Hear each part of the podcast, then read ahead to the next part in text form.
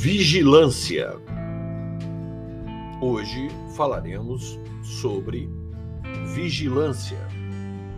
Atendendo à solicitação de usuários da nossa página no Face, intitulada Esoterismo, Cabala, Magia, Ocultismo, Alquimia, Hermetismo, Rosa Cruz, Iniciação.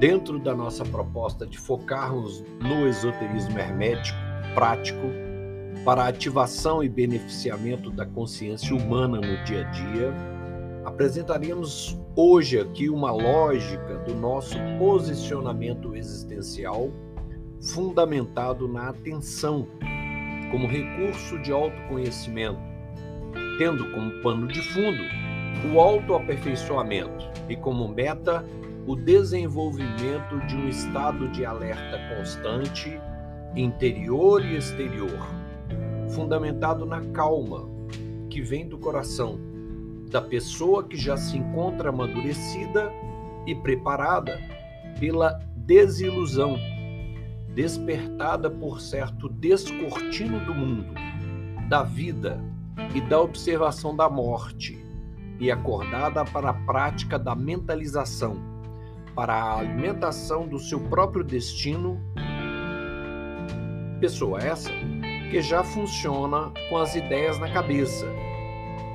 Ideias de nobreza, exatidão, crescimento, discernimento e iluminação.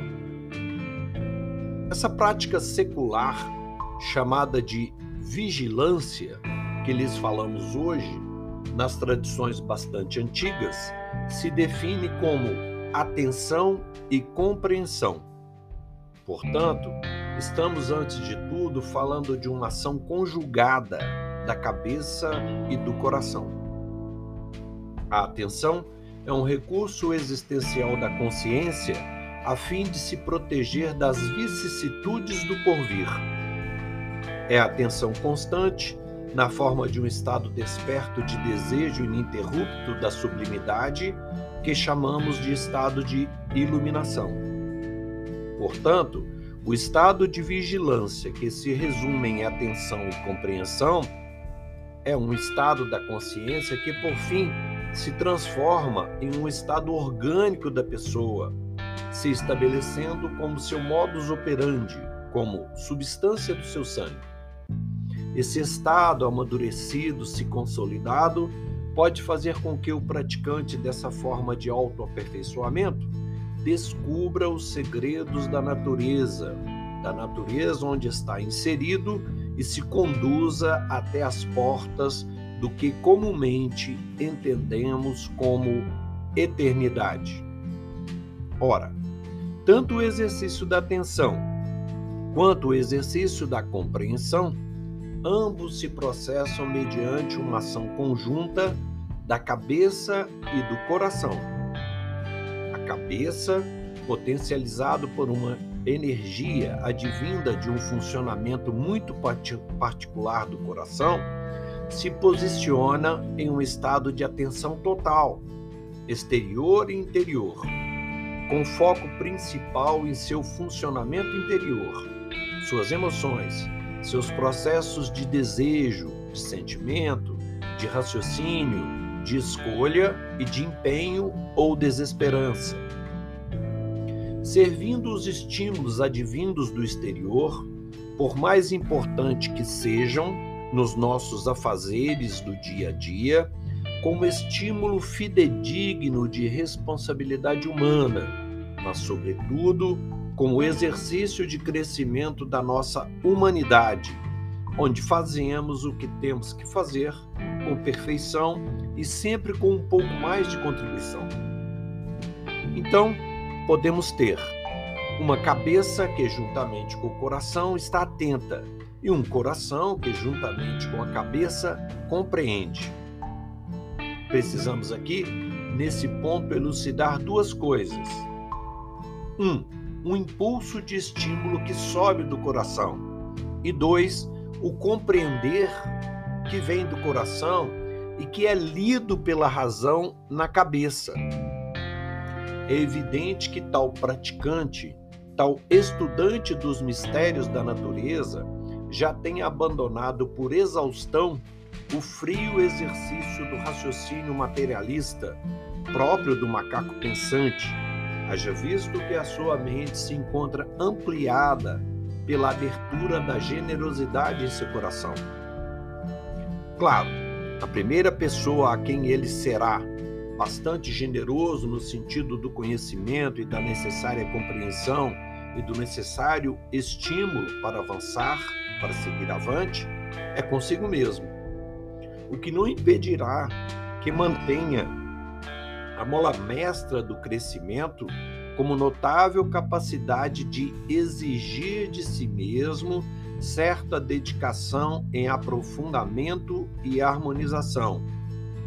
Estado esse que será na convivência, no dia a dia, diante dos nossos semelhantes, sua marca, sem nenhuma imposição. É preciso que ao deitar e ao acordar, todos os dias, nós reflitamos sobre o verdadeiro objetivo da vida, que com certeza terá fim, e abasteçamos nossa mente com imagens de valores eternos, onde nos deleitamos em felicidade, realização e bondade. Em seguida, precisamos relaxar e observar o estado de nosso coração e como nós, no dia a dia, estamos dirigindo nossos esforços e o empenho vital que vem dele, do nosso coração, para alcançarmos o que e por quê. Nisso, todo dia, toda vez que lembrarmos, precisamos soltar nosso coração.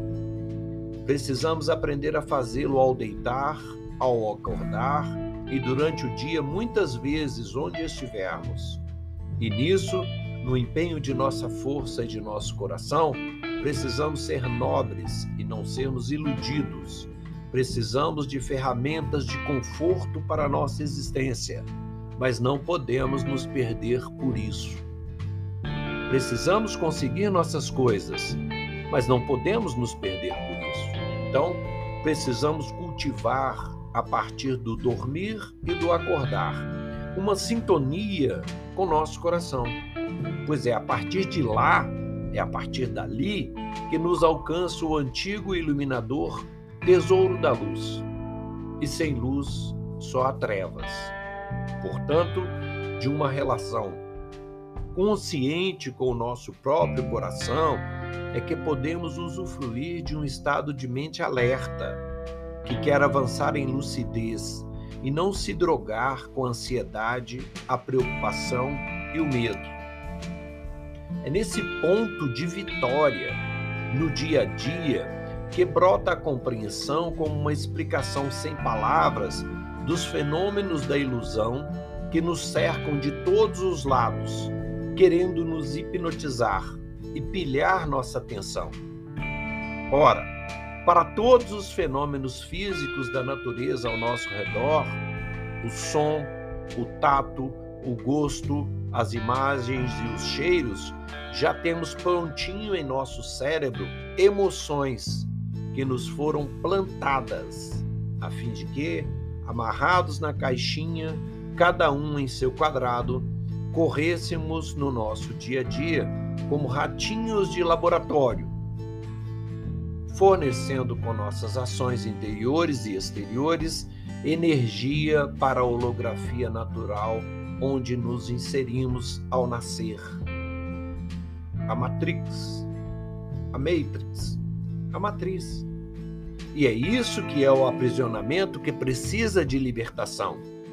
E essa autolibertação se inicia quando você toma consciência disso.